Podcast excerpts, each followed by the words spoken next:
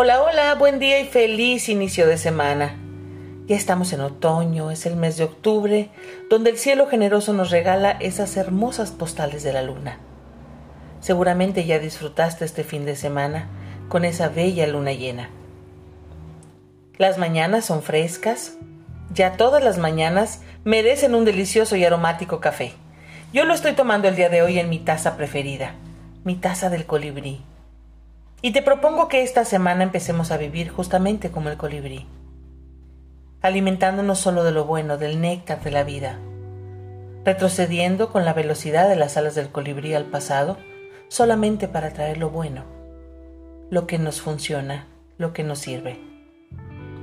El colibrí no carga con su pasado, lo valora, lo invierte en el presente y se alimenta solo de las cosas buenas. Te invito a que esta semana seamos como un colibrí. Y es justamente de ese tema del que quisiera charlar contigo. ¿Cómo va a ser tu día hoy? Y aprovecho para leerte un texto que encontré de Mario Benedetti que habla justamente de esto. ¿Estás listo? Pues comenzamos, yo soy Claudia Salinas, terapeuta OFAMI. Gracias, gracias por estar conmigo una vez más en Emociones y un Café. ¿Cómo va a ser tu día hoy? Esta mañana desperté emocionado, con todas las cosas que tengo que hacer antes de que el reloj sonara. Tengo responsabilidades que cumplir hoy. Soy importante. Mi trabajo es escoger qué clase de día voy a tener. Hoy puedo quejarme porque el día está lluvioso, o puedo dar gracias porque las plantas están siendo regadas. Hoy me puedo sentir triste porque no tengo más dinero, o puedo estar contento porque mis finanzas me empujan a planear mis compras con inteligencia. Hoy puedo quejarme de mi salud o puedo regocijarme de que estoy vivo. Hoy puedo lamentarme de todo lo que mis padres no me dieron mientras estaba creciendo. O puedo sentirme agradecido de que me permitieran haber nacido. Hoy puedo llorar porque las rosas tienen espinas o puedo celebrar que las espinas tienen rosas. Hoy puedo autocompadecerme por no tener muchos amigos, o puedo emocionarme y embarcarme en la aventura y descubrir nuevas relaciones. Hoy puedo quejarme porque tengo que ir a trabajar, o puedo gritar de alegría porque tengo un trabajo.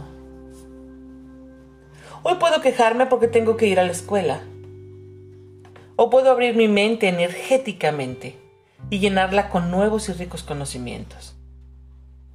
Hoy puedo murmurar amargamente porque tengo que hacer las labores del hogar. O puedo sentirme honrado porque tengo un techo para mi mente y mi cuerpo. Hoy el día se presenta ante mí esperando a que yo le dé forma. Y aquí estoy. Soy el escultor. Lo que suceda hoy depende de mí yo debo escoger qué tipo de día voy a tener. Que tengas un gran día, a menos que tengas otros planes. El gran Mario Benedetti. Y yo agregaría a este fabuloso texto de Mario Benedetti que además de ser su escultor, pues yo soy el pintor. Y yo escojo la acuarela, la gama de colores que le quiero poner a mi día. Si bien es cierto, hemos tenido meses muy complicados y siguen siendo complicados porque independientemente de los colores de los semáforos que estén en el lugar donde tú estés, pues la conciencia social esa no nos abandona. Y creo que ha ido creciendo notablemente. Seguimos cuidándonos, cuidando a quienes están alrededor de nosotros. En el sentido estricto del amor, me amo, te amo, te cuido y me cuidas. Pero ¿qué tal ponernos a valorar lo que sí tengo, lo que sí tenemos. Y ya lo sabes, aquí en Emociones y un Café buscamos los códigos positivos. Siempre tenemos un código positivo, ese que nos ayuda a seguir adelante, a vencer la adversidad, a enfrentar la situación que estamos viviendo. Y ese código no lo creó Claudia Salinas, ese código lo tienes en tu mochila emocional, recuerda.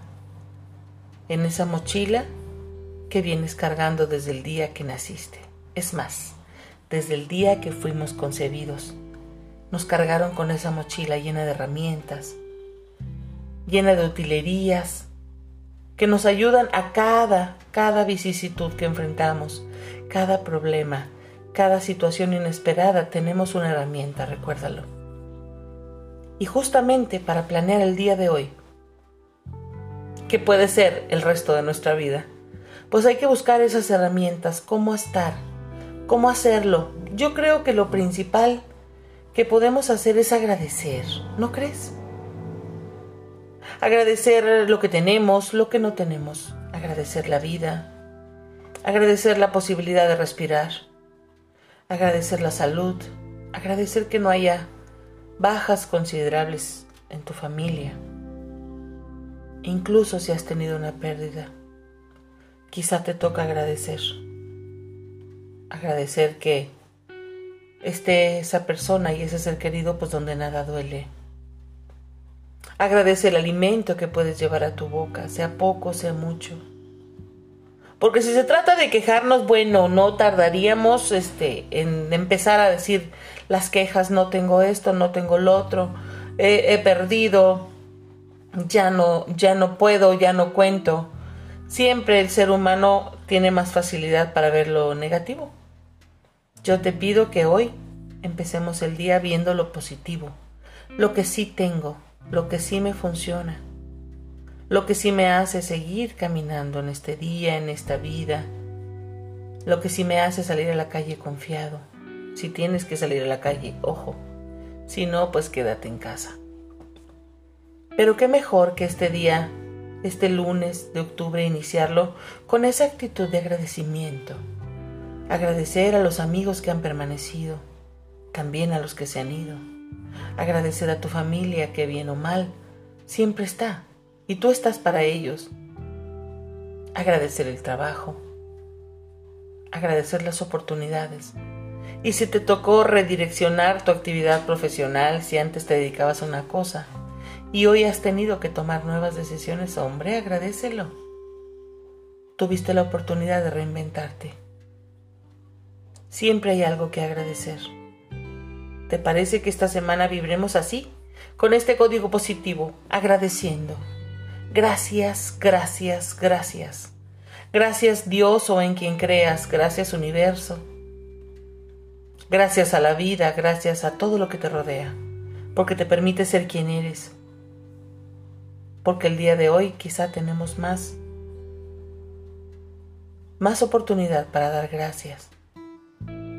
Estaba el otro día analizando este encierro y estos meses tan críticos que hemos pasado.